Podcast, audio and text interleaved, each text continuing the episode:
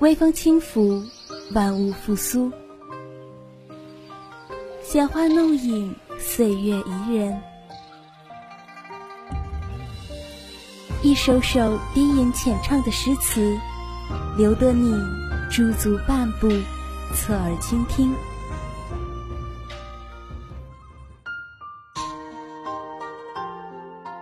窗外有雨，风里有声。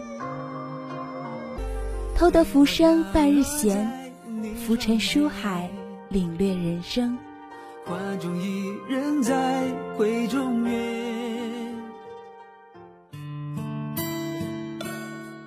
在夕阳落日时，与鲁迅一起拾捡朝花，在历史风尘中来一场超越时空的邂逅。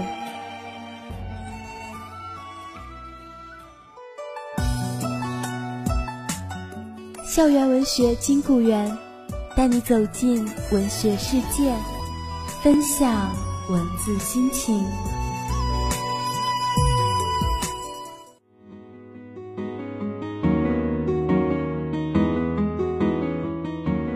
分享闲语岁月，共度温柔时光；漫步文学书林，品味人间百态。听众朋友们，大家好，欢迎大家在每周一的中午准时收听我们的节目，我是你们的老朋友丸子。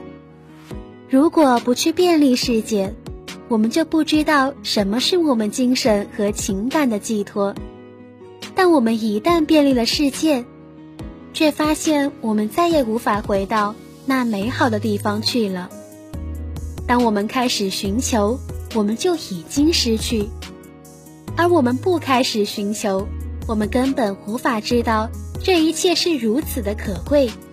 作者圣埃克苏佩里在献词中说：“这本书是献给长成了大人的从前那个孩子。”那么。就让我们跟随着音乐一起走入圣阿克苏佩里的世界吧。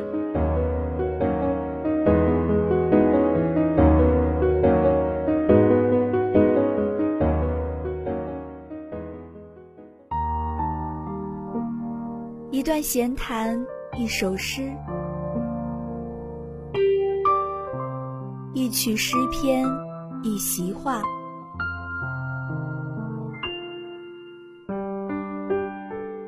一番话语一本书，一本好书一段情，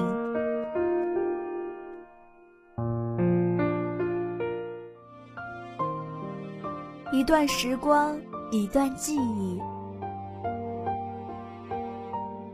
闲语岁月，我们一起聆听。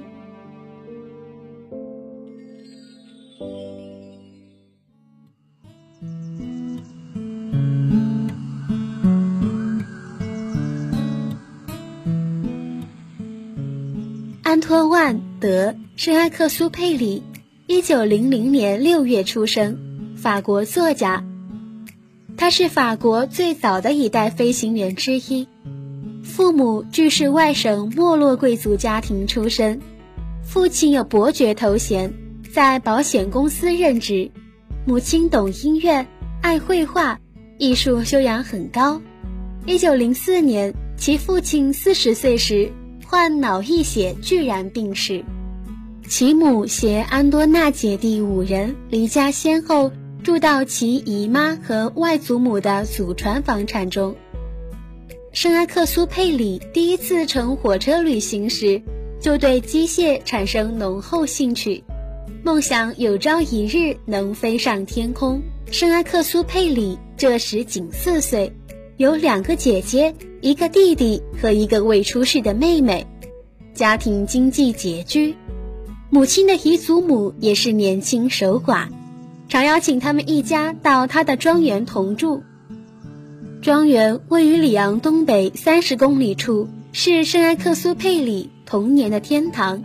一九零九年，一家人迁居勒芒市，圣埃克苏佩里进圣克鲁瓦教会中学读书。学校里沉闷的气氛使爱好幻想的少年颇感压抑，被视为一个不守规矩的学生。一九一二年夏天，圣埃克苏佩里经常徘徊于学校附近的安贝利欧机场。当年颇有名气的飞行员魏德林，被圣埃克苏佩里的热情所感动，带着他第一次飞上天空。同年，圣埃克苏佩里开始拜师学拉小提琴。一九一四年，十四岁时，第一次世界大战爆发。其母为参加护理伤员的工作，将圣埃克苏佩里兄弟二人送进蒙格雷中学寄宿。兄弟二人苦于森严刻板的约束，只待了一个学期，便催促母亲将他们从这个巫婆的巢穴里拯救了出来。一家人随后便居瑞士弗里堡。他聪明好闹，写诗歌，弄机械，爱遐想。功课平平，弗朗索瓦两年后死于风湿性心内膜炎，使他十分哀痛。圣埃克苏佩里一生喜欢冒险和自由。一九二二年十月，获军事飞行员合格证书，以上尉军衔编入第三十三飞行大队歼击机中队，驻扎卡萨布兰卡等地。一九二五年一月。在一次飞行事故中，圣埃克苏佩里头部负伤，因此退役。由于未婚妻家长的反对，圣埃克苏佩里放弃再次入伍的机会，留在巴黎，担任索雷汽车公司的推销员等职。但他依然经常在闲暇时间驾机飞行。他的想法是：我酷爱这个行业，尤其是喜欢这种孤独寂寥的感受。圣埃克苏佩里是一位将生命奉献给法国航空事业的飞行员，服务于航空公司期间，开辟了多条新的飞行航道，孜孜不倦地完成飞行任务。安托焕于二战期间应征入伍，在法国战败被纳粹占领期间，他侨居美国，又于归国后重新回到部队。一九四四年。他在一次飞行任务中失踪，成为一则神秘传奇。除了飞行，用写作探索灵魂深处的寂寞，是他的另一终生所爱。代表作品有童话《小王子》，该书全球发行量已达五亿册，被誉为阅读率仅次于圣经的最佳书籍。其他作品还有小说《南方邮件》《夜航》。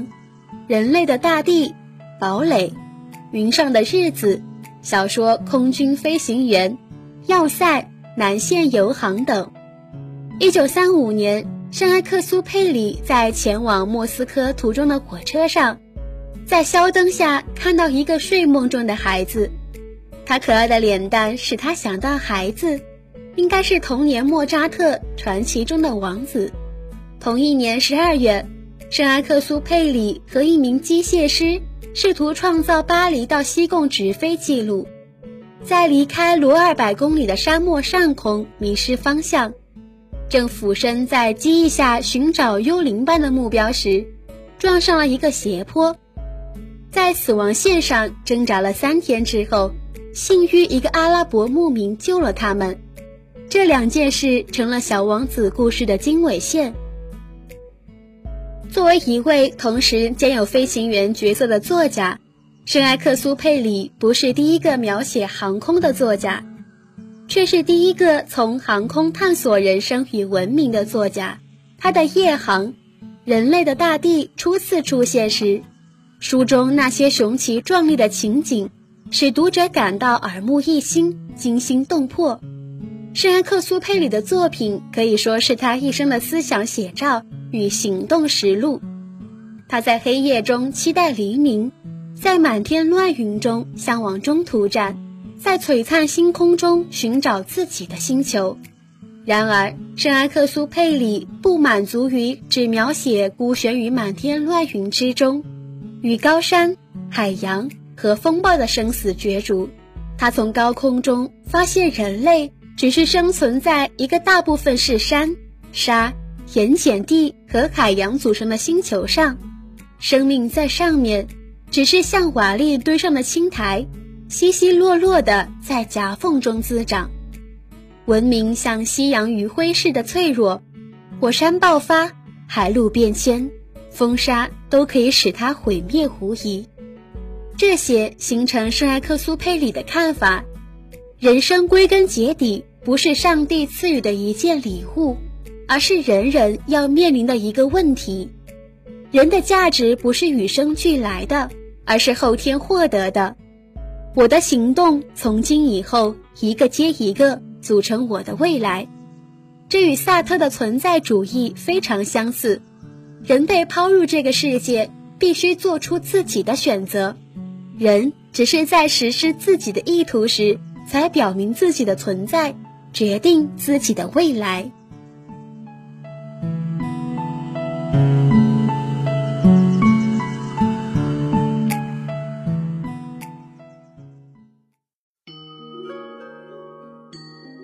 嗅一嗅，料峭寒冬里的梅香；听一听，寂静夏夜里的蝉鸣。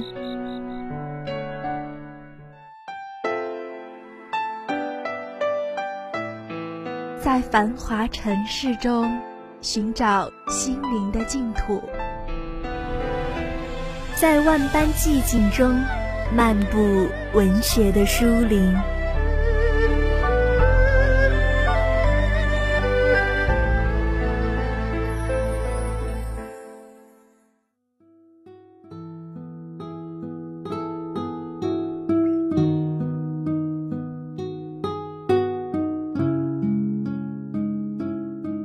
在《小王子》中，小王子是一个超凡脱俗的仙童。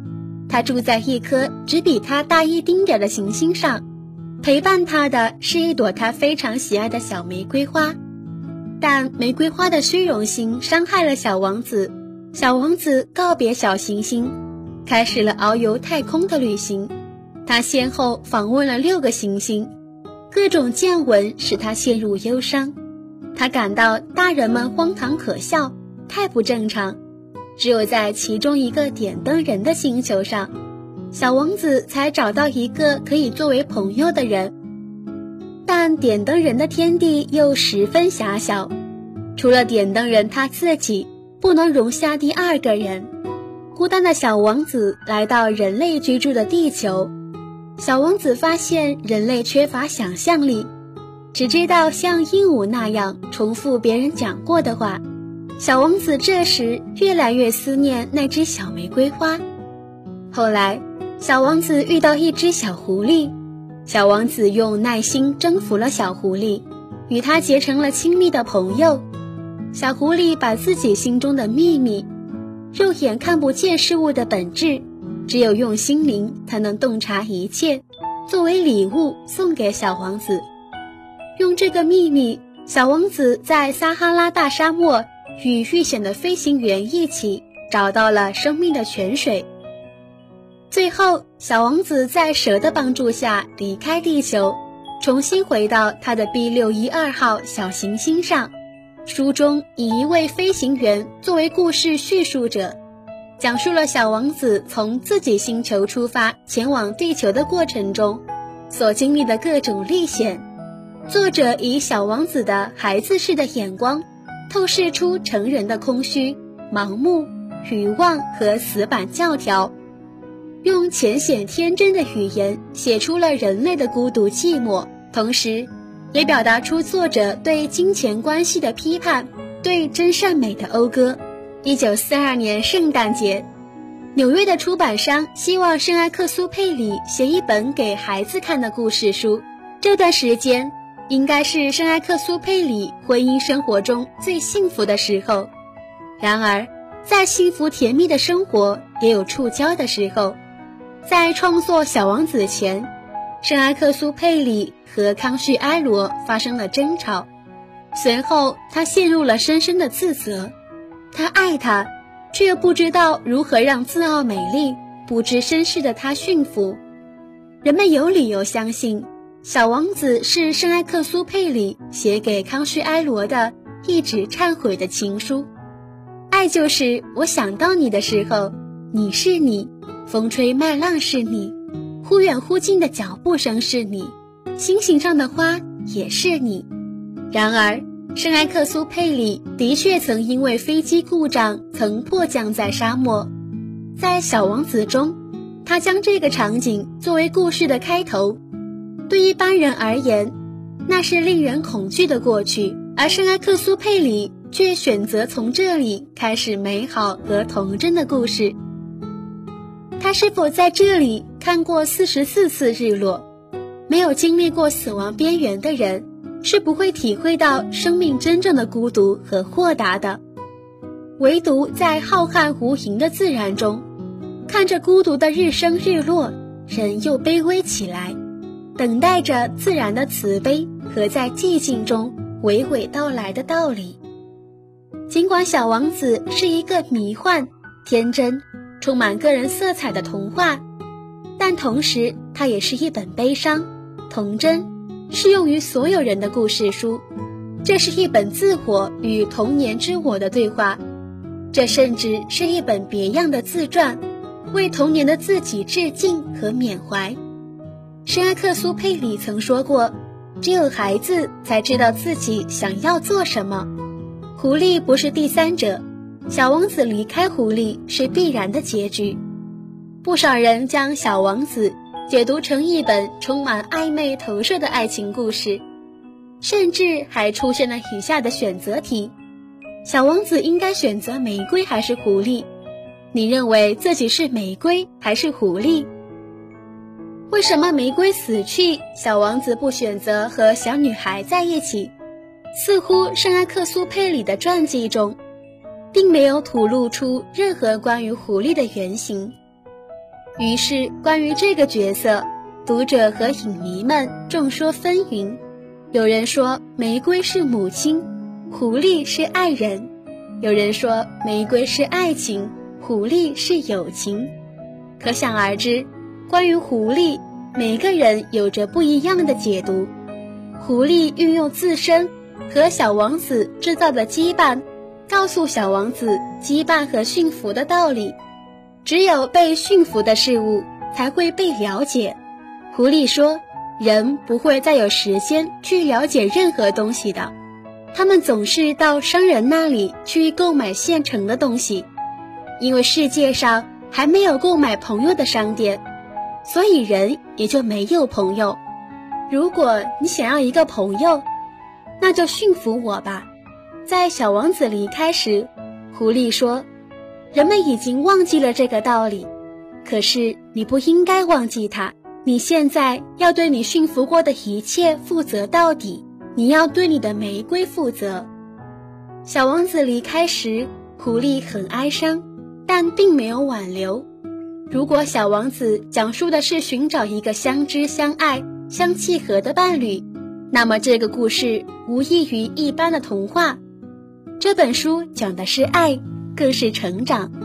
小王子与玫瑰相爱，唯独缺了直面现实的勇气。